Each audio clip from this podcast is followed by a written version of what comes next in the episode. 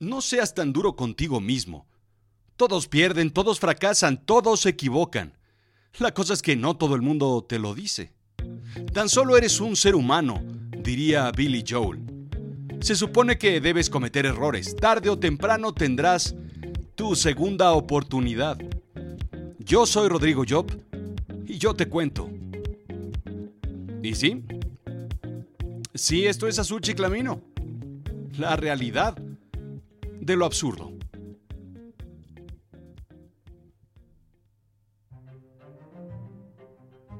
Son admirables quienes tienen éxito, no hay duda alguna.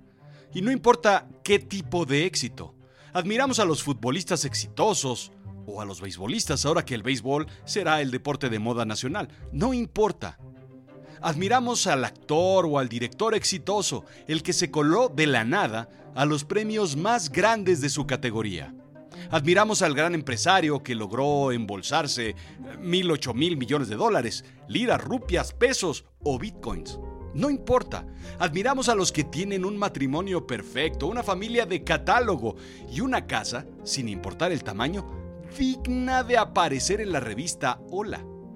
Son seres extraordinarios y no nos queda más que leer sus biografías, verlos posar en las fiestas exclusivas o admirarlos desde nuestro sillón o butaca.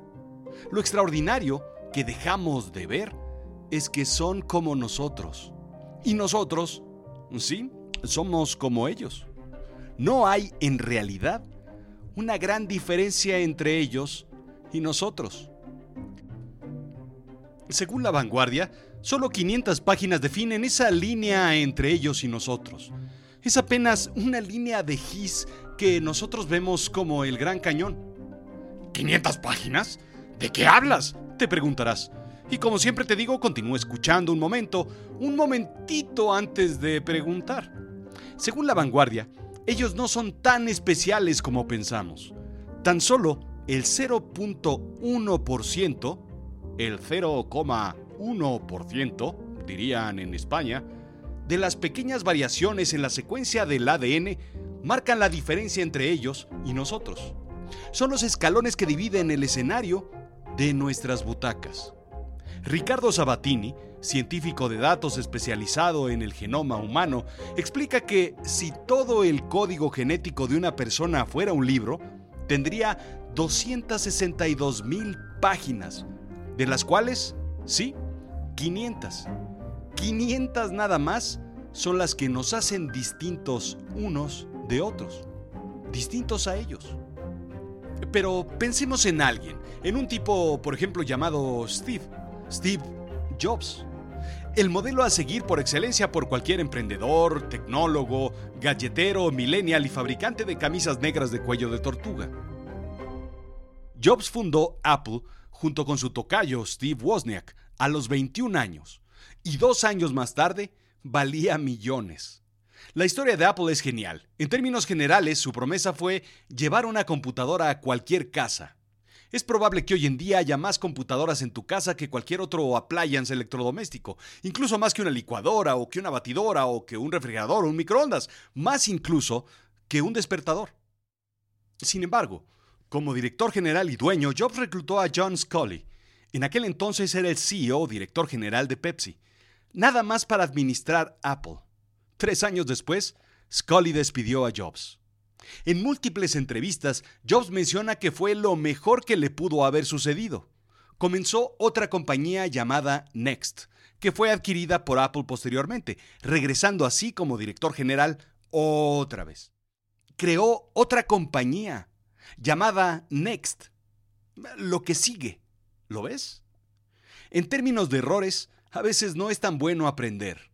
Pum, catapum, chin, chin, como lo escuchas. Ante un fracaso o un revés, hay que tener cuidado en la lección que estás a punto de aprender. Demasiado miedo por cometer un error pudiera hacer que no te quieras acercar al fuego en vez de querer domarlo. Debes aprender a ver, a tomar, a usar y a domar la segunda oportunidad porque puedes estar dejando pasar la oportunidad de tu vida. Next. Exacto, Next como la empresa de Jobs, que es, sí, bueno, eh, pues eso. Con el tiempo y con la edad, te vas dando cuenta de que la vida te da muchas segundas oportunidades. Está lleno de segundas oportunidades.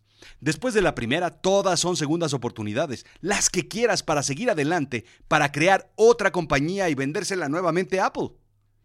Mark Twain cayó en bancarrota en 1894 después de escribir Las aventuras de Tom Sawyer. Sí, tomó algunas malas decisiones. Malas decisiones nada que ver con la versión fílmica protagonizada por Juliancito. Se mudó a Europa con su familia y dio conferencias y escribió y pagó sus deudas, restaurando su fortuna. Claro, después murió al caer en una depresión por la muerte de su esposa y sus dos hijas, pero esa es otra historia que no vamos a analizar aquí. Y la lista es interminable, indica la revista Inc. Stanley Kirk Burrell, un rapero mejor conocido como MC Hammer. Bueno, pues para los millennials el rap era algo que vino antes del hip hop. Y bueno, este tipo hizo una fortuna con éxitos como You Can Touch This y Too Legit to Quit. Vendió lo que quiso y ganó aún más. Pero aún así, para 1996 tuvo una deuda de más de 13 millones de dólares. Aprovechó su segunda oportunidad creando una compañía discográfica, invirtió en empresas de tecnología, dio conferencias, vamos, hasta es orador cristiano. Hizo lo que tenía que hacer. A veces esa segunda oportunidad hay que darle la mano a Dios. El canadiense Guy Laliberté decidió que quería conocer el mundo y a los 16 años de edad salió de su casa con el acordeón arriba del hombro. Tocó en la calle hasta que consiguió lo suficiente como para comprar un boleto a Londres. Ahí, su primera noche la pasó en una banca. Convivió con artistas callejeros con los que aprendió a andar en zancos y a escupir fuego. Regresó entonces a su casa con una idea. Hoy tiene una fortuna de 2.500 millones de dólares después de haber fundado, sí, el Cirque du Soleil hombres y mujeres brincando, balanceándose y pirueteando en mallas. ¿Por qué no se me ocurrió antes? Ahora, cada vez que va a Londres, renta un cuarto con vista a esa banca.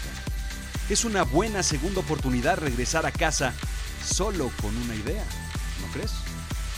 Pero ojo con lo que es un error o un fracaso. Y aquí, como dijo Napoleón, cada quien su decisión. Si un fracaso es no ser millonario, entonces te digo algo, el camino va a ser duro, te lo aseguro.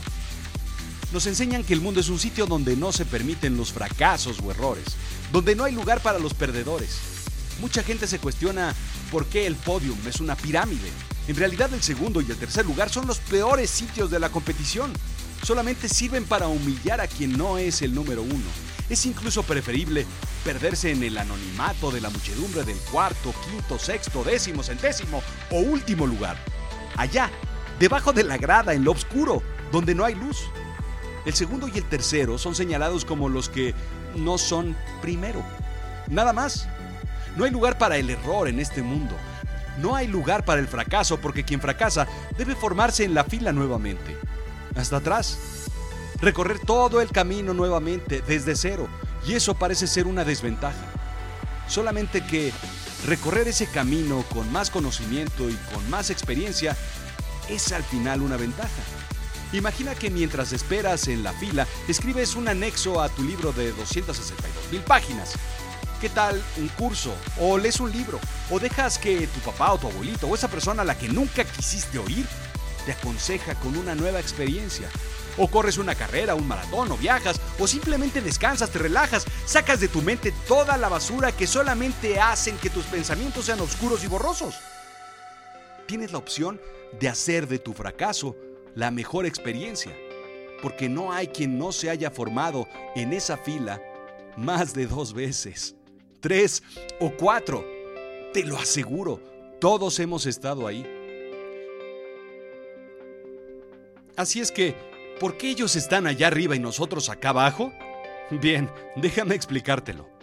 Agregándole cosas a ese librote escribiendo una introducción o prefacios, prólogos, dedicatorias, epígrafes, agradecimientos, apéndices, anexos, biografías, colofones, epílogos, glosarios, todo, haciendo única la bibliografía de tu ADN. ¿Me sigues? Haciéndote distinto. Guy Liberté, del Cirque du Soleil, es un tipo alto de ojos claros y calvo, pero nada más. Esas son las 500 páginas que lo definen y que te diferencian de él. Pero decidido a escribir en su prólogo que tocaría el acordeón y conocería el mundo sobre unos zancos escupiendo fuego, conoció a quien tenía que conocer y llegó a su segunda oportunidad y la tomó. La idea. Después de una enfermedad dura, de esas que arrebatan, no te queda más que tomar la segunda oportunidad, ser valiente y moverte, seguir andando y aunque el camino sea cuesta arriba, a la cima es a donde tienes que llegar. A fin de cuentas, tu otra opción es quedarte derrotado, inmóvil y dejarte. Después de un desamor, de un divorcio, de un rompimiento o de una decepción emocional de pareja, familia o amigos, no te queda otra más que seguir adelante, tomar otro número y formarte nuevamente porque esa es la verdadera naturaleza humana y es la única forma de seguir andando.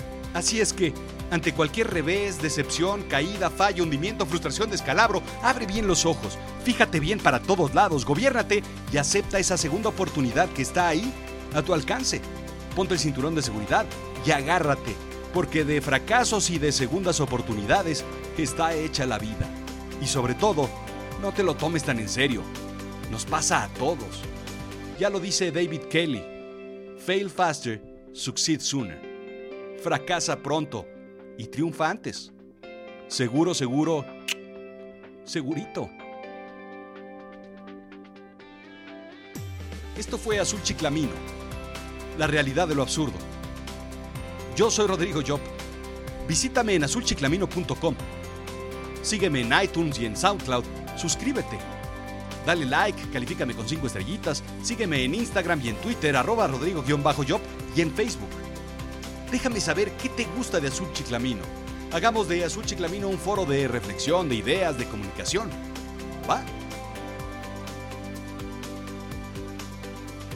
Gracias.